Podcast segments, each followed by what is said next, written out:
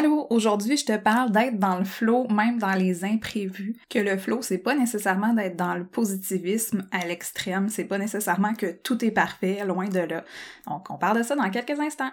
Je suis Karine Drapeau. Très tôt dans ma vie, j'ai été émerveillée par la nature et la vie. J'aimais découvrir comment la vie fonctionne. J'ai étudié jusqu'à obtenir une maîtrise en biologie. Autant pendant mes études que pendant mes huit années de travail en recherche, mon but a toujours été d'améliorer la santé humaine. À travers ce parcours, j'ai aussi eu à faire face à des défis au niveau de ma santé, un diagnostic de maladie chronique et aussi la dépression. Deux éléments ont été essentiels pour m'éviter de sombrer complètement, mon amour pour l'activité physique et la découverte de la méditation. Dans ce grand chaos personnel, j'ai découvert que je souhaitais participer à la santé humaine d'une autre façon. C'est ainsi que je suis devenue entraîneuse en conditionnement physique et professeure de méditation et que j'ai fondé Bouger en paix. Bouger en paix, c'est l'intégration de toutes mes connaissances pour accompagner les personnes vers la santé optimale, et ce, dans tous les hauts et les bas de la vie. Je souhaite te transmettre ce qui m'a aidé, de partager des bribes de mon cheminement pour te donner envie à toi aussi d'utiliser ces outils pour améliorer ta santé physique et mentale, améliorer ta qualité de vie. Si tu souhaites mieux connaître mes projets ou discuter des sujets abordés ici, tu peux le faire sur la page Facebook ou Instagram de Bouger en paix. Salut, merci d'être au rendez-vous pour le podcast euh, mensuel de Bouger en paix. Aujourd'hui, grande surprise, je ne fais pas le podcast que j'avais préparé. Là, ça devient pratiquement euh, une règle plus que d'autres choses. Donc, euh, je suis contente de toujours avoir un, podcast de prêt pour mon podcast mensuel. Puis finalement, je le fais pas, mais c'est correct. Ce n'est que partie remise, promis. Puis je pense que c'est une sage décision parce que en fait, aujourd'hui, ça fait, ben même, ça fait trois jours que je file pas nécessairement super bien. Je suis dans des énergies plutôt basses. Je suis pas vraiment de bonne humeur, disons. Puis ça me tentait pas de faire le podcast que j'avais prévu. Puis là, se posait à moi le dilemme de est-ce que j'attends, je, le fais plus tard quand je vais me sentir dans une énergie que je trouve correspond à ce podcast-là, ou je fais un autre podcast, le podcast qui monte en moi pour aujourd'hui. Puis ben j'ai décidé de faire le podcast qui monte en moi pour aujourd'hui. Parce que de toute façon, je pense que ça, ça, se sent quand je suis pas. Euh, je suis pas 100% dans un sujet, fait que moi j'ai décidé, j'ai décidé ça, puis je pense que c'est ça que je veux amener aussi. Juste par ça, c'est un excellent exemple que d'être dans le flow, même dans les imprévus, d'être dans le flow, ça veut pas dire que ça va super bien. J'ai décidé de m'écouter aujourd'hui, de pas aller à contre-courant, de pas faire quelque chose qui me tentait pas, mais de quand même faire quelque chose qui était plus en alignement avec comment je me sens aujourd'hui. C'est, ça te parle? Est-ce que ça te parle? Donc non, c'est pas, je prends pas congé, je travaille quand même, mais je fais les choses autrement. Puis c'est pas nécessairement positif, justement, parce que oui, je me sens dans le flow, je sens que je m'écoute, mais ça reste à la base que je file pas, que je suis quand même de mauvaise humeur. Il y a pas grand chose qui me tente, bien honnêtement. Euh, mais c'est ça la vie, puis c'est justement, je me suis dit, je vais profiter d'être dans cette énergie-là pour parler du fait que on est tous à un moment donné dans ces énergies-là. Je suis vraiment pas une exception.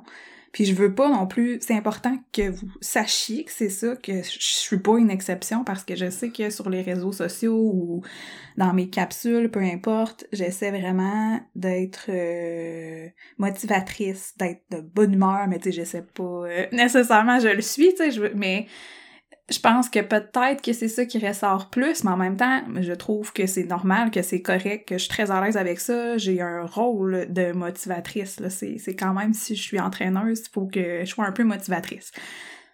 Mais même moi, j'ai des journées où ça va moins bien. J'ai des journées où moi-même, je suis pas motivée. C'est la réalité, là. Je suis humaine. Puis ça, c'était vraiment important de vous en parler parce que je veux que vous compreniez que ce que ce que j'enseigne à travers Bouger en paix, ce que je transmets à travers mes programmes, à travers même tout mon contenu gratuit, c'est pas je suis au-dessus de tout ça, voici tout ce que moi j'ai compris dans la vie. Et comment ma vie va donc bien merveilleusement bien grâce à, à, tout ce que j'ai compris. Non. C'est j'applique ça, je continue d'appliquer ça, ça marche. Est-ce que c'est rose bonbon puis que c'est parfait puis non, ma vie n'est pas parfaite. Est-ce que c'est mieux qu'avant que j'applique ces principes-là, par exemple? Absolument. Ça fait une énorme différence. Énorme. Puis c'est pour ça que j'ai choisi de fonder Bouge en paix. C'est pour ça que, j'enseigne tout ce que j'enseigne. Parce que je sais que ça marche, parce que je suis ma cobaye numéro un, mais je ne suis pas au-dessus de ça. Donc, comment est-ce qu'on fait pour être dans le flow, même dans les imprévus, pour être dans le flow, même quand c'est moins rose nanane, être dans le flow, même quand c'est pas dans le super méga positif? Pour répondre à cette question-là, je vais te parler de cinq éléments qui font partie de ma vie depuis vraiment plusieurs années, bien avant Bouger en paix, même que c'est avec ces cinq éléments-là que j'ai jonglé pour fonder Bouger en paix, parce que pour moi, euh, la santé optimale, comme j'en ai déjà parlé, ça passait absolument par ces cinq éléments, puis je voulais vraiment intégrer ces cinq éléments-là dans mon entreprise, puis au début, je savais pas trop comment, mais je savais que c'était une base. Donc, je te parle de ces cinq éléments qui font partie de ma vie et qui vont t'aider à être dans le flow malgré les imprévus, à être dans le flow même quand ça a l'air moins facile. Il y a quand même une possibilité d'être dans le flow, donc oui, de retrouver une simplicité, une facilité que ça coule. Oui, ça se peut. Le premier élément dont je vais te parler, puis ça c'est vraiment pas la première fois que j'en parle dans mes podcasts ni dans mes publications, euh, quoi que ce soit, puis c'est vraiment pas un hasard que je le, je le mentionne en premier, c'est le sommeil. C'est tellement important le sommeil dans notre vie et je trouve qu'on sous-estime grandement à quel point on est impacté par le manque de sommeil. C'est vraiment la majorité des gens qui sont en manque de sommeil. C'est aberrant.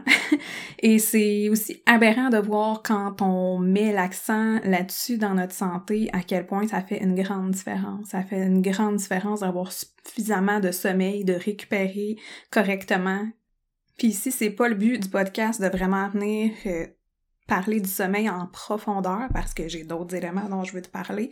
Je vais probablement faire un podcast ou un blog ou quelque chose qui va concerner seulement le sommeil parce que c'est primordial. Puis moi, mettons, en entraînement, si quelqu'un dans mon questionnaire, je me rends compte que la personne ne dort pas suffisamment, oublie ça l'entraînement.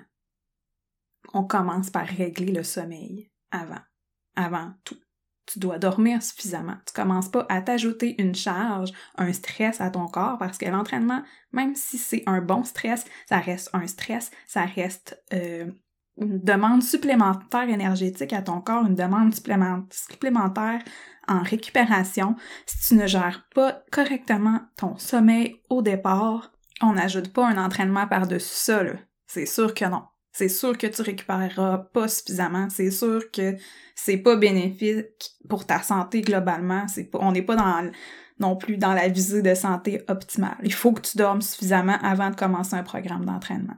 Ça c'est primordial. Puis c'est quoi dormir suffisamment? Mais selon les experts, c'est entre 7 et 9 heures par nuit, toutes les nuits. Tout le monde a besoin de ça. Il n'y a pas d'exception. Les humains qui disent euh, qu'ils sont corrects avec 4 heures par nuit, c'est non. Puis moi, quelqu'un qui vient me voir en entraînement puis qui me dit qu'il dort 4 heures par nuit, je, je lui fais pas de programme d'entraînement. C'est aussi intense que ça. Je suis aussi intense que ça par rapport à ce critère-là. C'est essentiel. Puis j'aimerais ça ajouter un bémol parce que oui, on le dit souvent, on le dit de plus en plus, puis moi aussi je le dis souvent, 7 à 9 heures euh, de sommeil par nuit. Je pense que ça commence à rentrer de votre côté. J'aimerais quand même spécifier que pour avoir ton 7 heures minimale de sommeil, il faut quand même que tu sois couché plus longtemps que 7 heures habituellement. Donc, petit clin d'œil, donc on peut travailler ça de ce côté-là aussi. Donc, euh, c'est facile à voir si, par exemple, tu as une montre que tu gardes la nuit, que tu peux voir euh, le sommeil. Euh, moi, j'en ai une, puis le sommeil couche, la version combien d'heures j'ai été couché versus combien d'heures j'ai de sommeil, c'est quand même différent. Est-ce que ça veut dire que la montre est plus si exacte et parfaite? Non, absolument pas. Mais c'est important de comprendre que c'est pas parce que tu t'es couché à 10 heures puis que tu te lèves à 6 heures du matin que tu as dormi 8 heures, que tu as 8 heures de sommeil. C'est, c'est probablement pas le cas. Donc, c'est important de prendre conscience de ça aussi. Donc, euh, voilà pour le sommeil. Donc, oui, j'en parle en premier, c'est primordial, on le met souvent de côté, c'est facile hein, de, de, mettre ça de côté, on a tellement de choses à faire, mais c'est une grande erreur, puis on en a tous besoin, puis c'est utile pour tout. Autant dans l'activité physique, justement, c'est quelque chose que je veux régler dès le départ, puis c'est pas pour rien.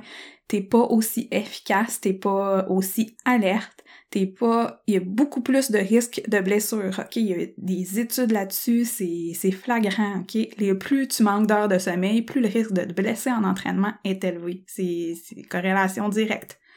Donc, c'est assez important, là.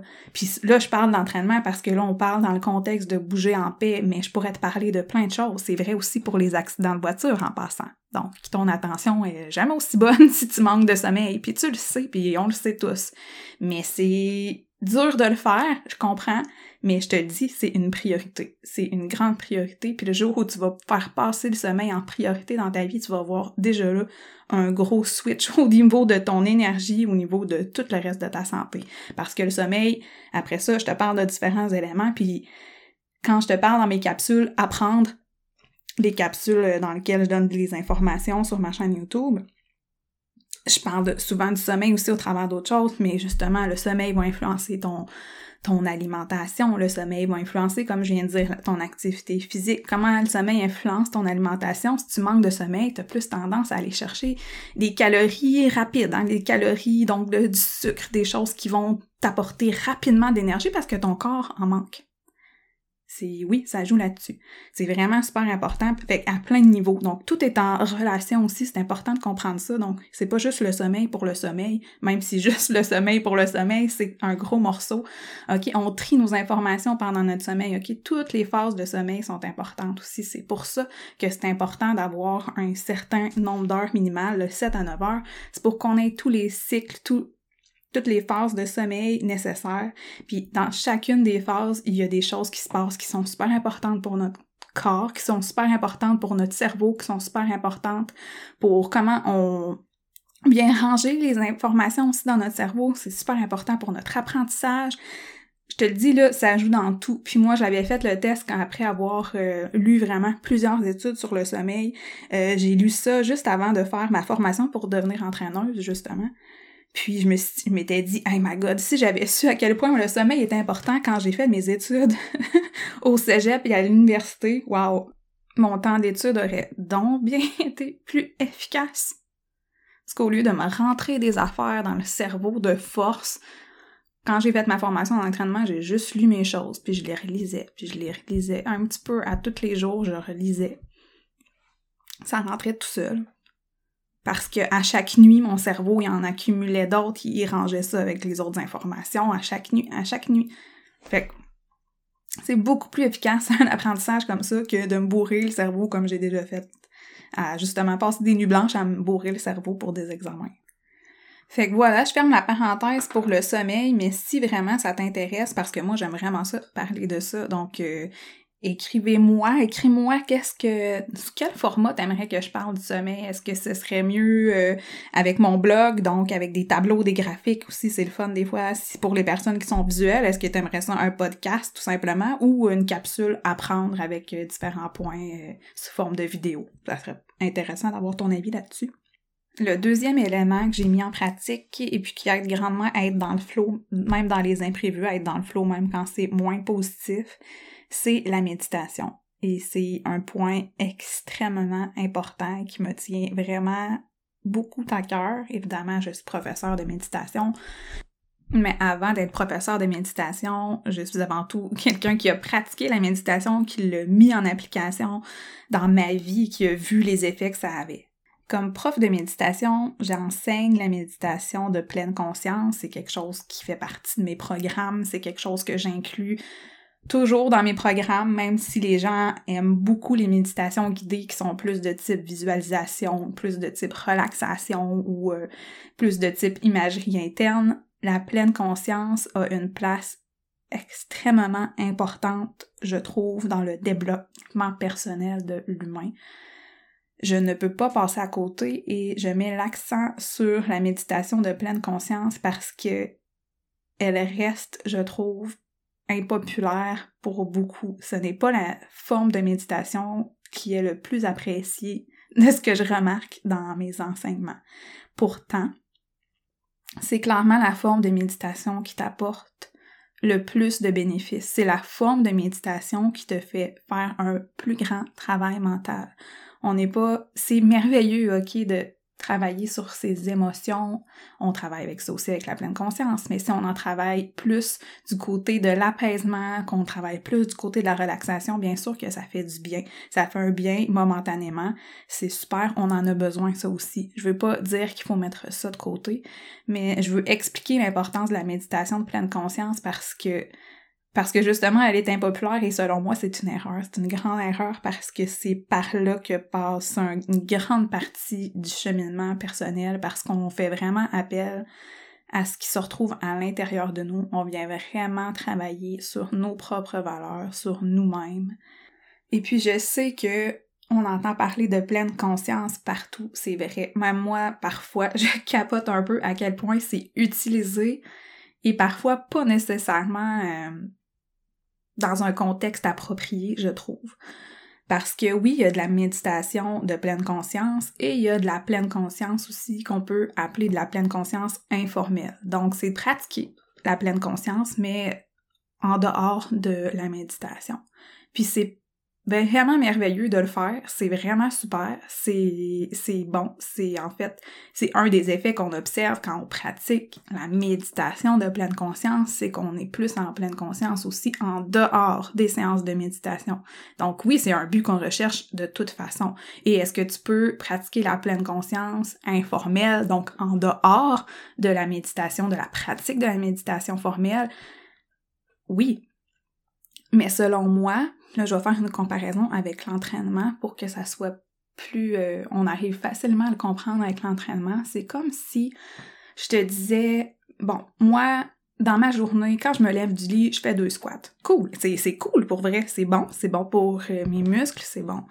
Euh, quand je monte les escaliers, j'essaie de les monter plus vite pour faire du cardio. Fait que des, des fois, ça me fait une petite minute de cardio. Cool, c'est quand même cool. Est-ce que de faire ça un petit peu par-ci, par-là, ça remplace un entraînement, par exemple, de 30 minutes? Non. Est-ce que c'est bien? Oui, absolument, c'est bien, c'est super, puis continue, c'est merveilleux. Est-ce que ça remplace un entraînement de 30 minutes? Non. Est-ce que tu vas avoir plus de bénéfices avec un entraînement de 30 minutes à tous les jours? Tu peux continuer de faire les autres activités en dehors, même que c'est souhaitable, mais est-ce que tu vas avoir les mêmes bénéfices? Non. C'est pareil pour la méditation pleine conscience. Oui, t'auras beau te dire que tu pratiques la pleine conscience en dehors d'une séance formelle de méditation, donc dans ta vie de tous les jours, de prendre une marche, puis d'être en pleine conscience de la nature et tout. Oui, absolument, ça se fait. Est-ce que tu vas avoir autant de bénéfices que si tu pratiquais de façon formelle la pleine conscience en méditation? Non. C'est un accélérateur, le veux, veux pas. Tu travailles de façon plus intense, plus régulière aussi. Ça t'oblige à travailler chaque jour si tu pratiques à tous les jours la méditation de façon formelle. Donc, elle est encore plus présente dans l'informel, tu comprends? Et ce n'est pas un but de couper l'un pour avoir l'autre, mais c'est vraiment essentiel pour moi que les gens comprennent que t'as pas, t'auras pas les mêmes bénéfices de pratiquer la pleine conscience de façon informelle que de la pratiquer de façon formelle en faisant de la méditation. Donc oui, la méditation de pleine conscience officielle, ça a sa place et ça reste super important.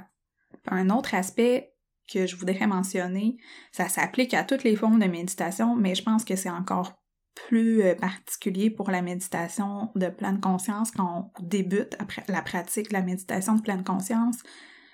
C'est, ce n'est pas facile pour personne parce que c'est souvent ce que j'ai comme commentaire. Oh mon dieu, que j'ai trouvé ça difficile de rester assise, euh, j'étais pas c'était inconfortable de rester, c'est ça, de rester immobile, puis en passant, t'es pas obligé de rester complètement immobile dans la méditation de pleine conscience, on pourra en reparler euh, plus en détail. Mon but, c'est vraiment de venir te montrer que la méditation, c'est vraiment important et que ça t'aide à être dans le flow, et j'y arrive, mais je voulais vraiment amener cette petite parenthèse que c'est comme ça pour tout le monde quand j'ai commencé à méditer, je me disais pas je vais aller m'asseoir euh, pendant 20 minutes, une demi-heure, puis ça, ça va être super merveilleux et apaisant. ça l'était pas, là. Ça l'est pour pas vraiment pour grand monde, à part les personnes justement qui ont déjà pratiqué ou que leurs parents pratiquaient puis qui ont toujours eu ça un petit peu dans leur vie. C'est pas naturel pour la majorité des gens. C'est normal de trouver ça dur, puis c'est pour ça que ça s'appelle un entraînement mental. Puis c'est là que tu viens forger aussi ton mental, justement, tu viens forger ton mental à s'entraîner, donc à déconnecter aussi des distractions, à venir en te déconnectant des distractions, tu viens aussi te connecter à toi-même, te connecter à ton corps, donc être plus à l'écoute de ton corps, de qu'est-ce que ton corps a besoin, des, petites sensations dans ton corps, de peut-être des tensions, d'être plus en conscience de ça, ça t'aide à les gérer avant que ça devienne des grosses tensions que tu aies besoin d'aller euh, voir un professionnel pour ça. Tu es plus en connexion aussi avec tes, tes émotions, parce que là, si tu les écoutes à chaque jour, tu es en pleine conscience de ce qui se passe à l'intérieur de toi à chaque jour. Donc tout ça, ça vient vraiment jouer sur, sur tout. Méditer de façon constante, ça change ta vie. Je nommerai pas tous les bénéfices de la méditation pleine conscience parce que j'ai déjà abordé ça dans un euh, des articles du blog de Bouge en paix, donc je pourrais mettre le lien euh, dans la description du podcast. Mais c'est sûr que de pratiquer la méditation de pleine conscience, d'être plus connecté à ton corps, d'être plus connecté à tes besoins, d'être plus à l'écoute de ce qui se passe à l'intérieur de toi, bien sûr que ça t'aide à être dans le flot, même dans les imprévus, puis même quand ça va un petit peu moins bien. C'est certain. Parce que tu te connais mieux, toi. T'es plus à l'écoute de toi t'as moins besoin de te faire valider par les autres, t'es moins influencé par l'environnement autour de toi parce que tu te connais plus toi, t'as plus besoin, t'as moins besoin de validation, puis t'es moins influencé par ce qui pourrait être négatif autour de toi. Fait qu'est-ce que ça aide à être dans le flow, même dans les imprévus? Absolument. Ça aide pas juste pour ça, ça va t'aider dans toutes les sphères de ta vie. Ça va t'aider dans ta vie professionnelle, dans ta vie personnelle, dans toutes tes relations, dans ta relation à toi-même, qui est quand même la relation la plus importante de ta vie. Donc oui, je pourrais jamais assez vanter les bénéfices de la méditation de pleine conscience. Le troisième point dont je veux te parler, qui est absolument primordial, c'est l'alimentation. Puis là, tu vas me dire, mais qu'est-ce que l'alimentation a à faire dans le flow? Ben, pas mal plus que tu penses. Je te le disais tantôt, les différents éléments dont je te parle sont quand même en lien ensemble. Puis l'alimentation fait pas exception. Je t'ai dit tantôt que le sommeil avait une influence sur ton alimentation, mais l'inverse est aussi vrai. Ton alimentation va avoir une influence sur ton sommeil. Mais l'alimentation va aussi avoir une influence sur autre chose, va avoir une influence sur comment tu récupères après une activité physique, va avoir une influence sur ton humeur, on connaît aujourd'hui l'impact d'avoir un microbiote en santé, mais t'as pas de microbiote en santé si t'as pas d'abord une alimentation qui est saine. C'est vraiment important de le comprendre. Ça a un impact sur tous les autres aspects de ta santé et sur ta santé physique et mentale aussi. C'est important de, comprendre ça. Ça a une influence sur le type de comportement qu'on va avoir tendance à avoir. Donc, euh, si tu manges, on sait que si on mange très sucré pour le déjeuner, on va avoir tendance à avoir, euh, à prendre des plus, des moins bonnes décisions dans la journée. C'est fou, hein? C'est, c'est ça. Donc, L'alimentation est super importante, oui, pour être dans le flot, même dans les imprévus. C'est un des piliers pour ta santé et puis ça vient appuyer les autres éléments. Je vais faire une petite parenthèse aussi par rapport à l'alimentation parce que euh, je ne fais pas de plan alimentaire, je ne suis pas nutritionniste et je ne prétends pas l'être, justement. Donc, euh, oui, je peux faire des recommandations selon euh, les habitudes, les saines habitudes selon le guide alimentaire canadien. Puis, je t'invite à t'y référer. Puis, si tu as besoin vraiment de de soutien là-dedans, c'est vraiment d'aller chercher une nutritionniste. Si tu n'en connais pas, tu peux m'écrire et je peux t'en référer. Donc, ma parenthèse, c'est surtout au niveau du fait que les entraîneurs ne sont pas supposés de faire de plans de nutrition, de programmes, de repas, de planification de repas, peu importe comment tu appelles ça, avec, euh, leurs clients. C'est pas... Euh, t'es pas assurable comme entraîneur si tu fais ça. Tu devrais, on n'est pas, on n'a pas le droit de faire ça. Donc euh, c'est juste pour t'éveiller aussi. Euh, là, je parle au Québec. S'il y a des gens qui m'écoutent ailleurs, euh, je ne connais pas les lois ailleurs, mais quand on parle au Québec, en tout cas, c'est le cas. Donc à toi d'être un peu alerte aussi quand tu cherches un programme d'entraînement. Ça se peut qu'un entraîneur soit fasse une collaboration avec une nutritionniste, euh, diététiste, c'est super, c'est merveilleux dans ce temps-là. Mais si l'entraîneur même te, te suggère un plan euh, au niveau de ta nutrition, au niveau de ton alimentation, techniquement, cette personne-là n'est pas reconnue pour avoir les compétences pour faire ça et n'a pas le droit de faire ça au Québec, tout simplement. Donc, je t'invite à porter une attention particulière face à ça. Fin de ma parenthèse, et puis je vais ouvrir le quatrième sujet qui est la gratitude. Donc, euh, quatrième point, super important pour être dans le flow, même dans les imprévus, être dans le flow même quand ça va moins bien. Est-ce qu'on peut pratiquer la gratitude dans une méditation? Absolument. Est-ce que la gratitude mérite euh, à part entière une catégorie? Je pense que oui. Je pense que c'est important de pratiquer la gratitude de façon la plus régulière possible. Je pense que j'ai commencé à pratiquer la gratitude de façon euh, régulière, ça doit faire plus de dix ans. J'avais lu ça, puis ça commençait à être à la mode. Hein, c'est peut-être, ce n'est plus à la mode, mais ce n'est pas parce que ce n'est plus à la mode que ce n'est pas important. Puis j'écrivais mes gratitudes. Moi, je me forçais vraiment à les écrire dans un journal à tous les soirs. Moi, c'était cinq gratitudes par jour. Puis euh, c'était rare que je trouvais rien. Il y a des journées... Euh, je me rappelle d'une journée, entre autres, euh, où j'avais écrit « fuck you ». Fait que moi, j'ai gardé mes journaux. fait que cette journée-là, je me rappelle que probablement que ça avait pas été une très bonne journée, mais c'est la seule journée dans, mon répertoire qui avait qui semblait avoir été aussi pire du côté de mes gratitudes. Fait que gars, on est personne n'est parfait. Mais tout ça pour dire que oui, au début, je me suis vraiment forcée à les écrire, à prendre un temps pour les écrire, et puis à chacune des gratitudes de vraiment venir ancrer cette reconnaissance-là, les bonnes émotions que ça suscitait en moi pour chacune d'elles. Puis c'est plus tard, justement dans ma formation de méditation, que j'ai appris euh, tous les impacts que ça avait de faire ça, de s'imprégner du bon, puis surtout de prendre le temps. Parce que si tu te dis juste, je vais écrire cinq gratitudes, ou même si c'est une gratitude, ou même je l'écrirai pas, je vais juste me dire, ah, aujourd'hui, euh, j'étais contente parce que j'ai passé un bon moment avec mon chien. Tiens, puis là, je passe à d'autres choses, puis je vais faire la vaisselle. Ou je vais me coucher, peu importe. Moi, je faisais ça avant d'aller dormir, fait que je m'imprégnais de ça en plus avant d'aller dormir. C'était, fait que ça m'amenait du positif avant de me coucher. Mais si tu prends pas un moment pour vraiment venir refaire vivre les belles émotions que ça t'a suscité, que ça a suscité en toi, ce petit élément-là dans ta journée, ben c'est, c'est, ça donne pas grand chose en gros. Fait que c'est vraiment le fait de venir solliciter, de venir chercher les émotions, les belles émotions, de venir les revivre, de venir les accueillir pleinement, au moins pendant 30 secondes. C'est ça qui va avoir un impact positif sur, sur toi.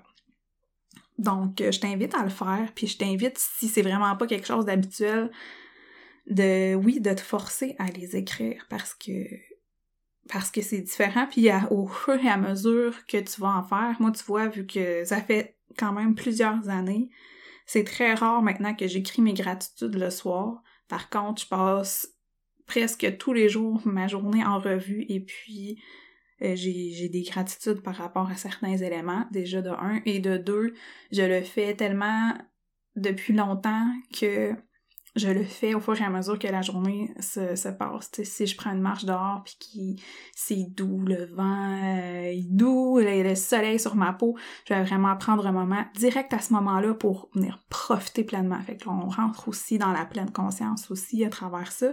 Mais je pense que tu comprends le principe, mais je pense que c'est comme n'importe quelle habitude, au début, il faut se forcer un peu à le faire. Si on veut y penser déjà d'avance, fait que ça vient, puis plus on le fait, plus ça devient naturel, plus ça devient ancré en nous. Donc oui, ça a un impact super positif sur, sur justement le fait de mettre notre attention sur ce qui est positif. Donc ça va t'aider à être dans le, plus dans le flow, quand même quand ça va moins bien, de savoir que, gars, demain, ça va quand même mieux aller, ça aide à voir que même quand ça va moins bien, en fait, il y a quand même des petits éléments positifs dans notre journée, puis on a besoin, notre cerveau d'humain a besoin de mettre plus d'attention sur le positif, parce que c'est pas comme ça qui est fait. On le sait scientifiquement, le cerveau retient beaucoup plus naturellement le négatif que le positif. C'est triste, mais c'est comme ça que l'évolution nous a fait. Probablement que c'est comme ça qu'on a réussi à survivre. Aujourd'hui, ça nous nuit un petit peu. Donc, ça vient balancer cet élément-là. Ça vient balancer le fait que, oui, notre cerveau il est fait pour euh, venir capter plus de négatifs. Malheureusement, on s'accroche plus au négatif, même s'il y en a moins. Donc, on a besoin de vraiment venir de venir rentrer dans notre cerveau finalement plus de positif. On a besoin de façon consciente de venir en mettre du positif pour venir balancer ça. Fait que c'est pour ça que la gratitude mérite sa catégorie. Le dernier élément que je veux te parler qui aide à être dans le flow, même dans les imprévus, qui aide à être dans le flow même quand c'est moins agréable, moins positif, c'est l'activité physique, le sport, évidemment. Je te le dis et je vais probablement répéter ça jusqu'à la fin de mes jours, mais tu as besoin de bouger davantage. Ton corps en a besoin. Ta santé physique en a besoin, ta santé mentale en a besoin. Ça va t'aider à être dans le flow fois mille. Tu ne peux pas bien fonctionner sans bouger. Le corps humain a besoin de bouger pour bien fonctionner. Le corps humain a besoin de bouger pour venir dénouer certaines tensions. Le corps humain a besoin de bouger pour être en santé. Tes structures sont pas faites pour rester immobiles. On n'est pas des plantes. Bouger, l'activité physique, le sport, ça vient aider aussi à transcender certaines émotions, à éliminer carrément certaines émotions, à travailler là-dessus. Le sport en soi, c'est aussi un développement personnel parce qu'on se met des défis dans le sport, on se met des objectifs. Donc, c'est un moyen de cheminement absolument merveilleux. C'est un moyen pour grandir, un moyen pour développer sa confiance en soi. Pas besoin d'être dans un sport euh, de niveau euh, compétitif pour faire ça. Pas en tout. Mais c'est essentiel, essentiel, essentiel au niveau de ta santé physique et mentale. Il n'y a rien qui va remplacer une activité physique de façon régulière rien qui peut remplacer les bénéfices de ça. Puis il n'y a personne qui peut le faire à ta place, malheureusement, de bouger ton corps. T'es la seule personne responsable de ça. Puis comme je te disais au début, je ne fais pas, euh, je ne suis pas au-dessus de rien, je ne fais pas exception à la règle, ça peut être difficile pour tout le monde parfois. Puis moi, justement, dans les trois derniers jours, c'était quand même difficile, je ne fais pas exception. Mais par contre, je sais que j'en ai besoin. C'est incroyable à quel point je vois l'impact sur ma santé mentale. Puis on parle tellement de santé mentale en ce moment là. Bougez plus les amis, s'il vous plaît, bougez plus. Je sais que je suis probablement ultra connectée à mon corps justement grâce à la méditation que je fais. Donc souvent les personnes ont tendance à penser que je suis plus sensible que d'autres et oui, je pense que au niveau de ma personnalité, je dois avoir des tendances à avoir une humeur plus dépressive que les autres. J'ai quand même fait euh, une dépression majeure. Fait que ça, de ce côté-là, oui. Mais je pense pas que, que je ressens les choses différemment dans mon corps ou que je les ressens de façon amplifiée. Je pense juste que je suis plus à l'écoute de mon corps. Donc les effets, si je bouge moins, ils se font sentir immédiatement. La raison principale pour laquelle je m'entraîne, c'est pour ma santé mentale. S'entraîner de façon régulière, ça aide à réduire l'anxiété, ça aide à améliorer l'humeur, c'est prouvé mais il faut s'entraîner de façon régulière. Donc, c'est mieux de s'entraîner un peu à tous les jours que de s'entraîner un gros bloc une fois par semaine. Il faut vraiment s'entraîner à tous les jours. Si c'est pour ta santé mentale, c'est primordial. Donc, c'est ça les cinq éléments qui ont fait partie de, de moi bien avant Bouger en paix et qui m'ont amené finalement plus tard à fonder Bouger en paix. Puis bien sûr qu'il y a plein d'autres éléments qui se sont rajoutés mais c'est de ces éléments-là que je voulais te parler aujourd'hui parce que c'est vraiment les cinq éléments euh, par lesquels je me retourne à chaque fois que ça va un peu moins bien je revérifie, euh, je refais un check. Est-ce que, est-ce que je, je, mets vraiment en priorité mon sommeil? Est-ce que j'ai médité autant que d'habitude dernièrement? Est-ce que je fais attention à mon alimentation? Est-ce que, est-ce que j'ai mis la, gratitude de côté dernièrement? Est-ce qu'il y a des choses qui me feraient du bien? Est-ce que ça me ferait du bien de remettre un petit peu la gratitude en avant euh, dans les prochains jours? Est-ce que je bouge suffisamment? Puis des fois, ben, je me rends compte que tous ces points-là sont corrects. Donc, il me reste juste à être moins dans la résistance. Parce que c'est ça, l'inverse du flow, c'est d'être dans la résistance. Puis ces points-là, ben ça t'aide justement à accepter, à être moins dans la résistance. Donc oui, ils vont tout aider à être dans le flow. même quand ça va un petit peu moins bien. Je t'invite aussi à revoir les cinq éléments dont je t'ai parlé aujourd'hui. Est-ce qu'il y a des améliorations, des ajouts à faire à ce niveau-là dans ta vie? Et puis on se retrouve pour un prochain podcast le mois prochain. D'ici là, prends bien soin de ta santé physique et mentale. À bientôt!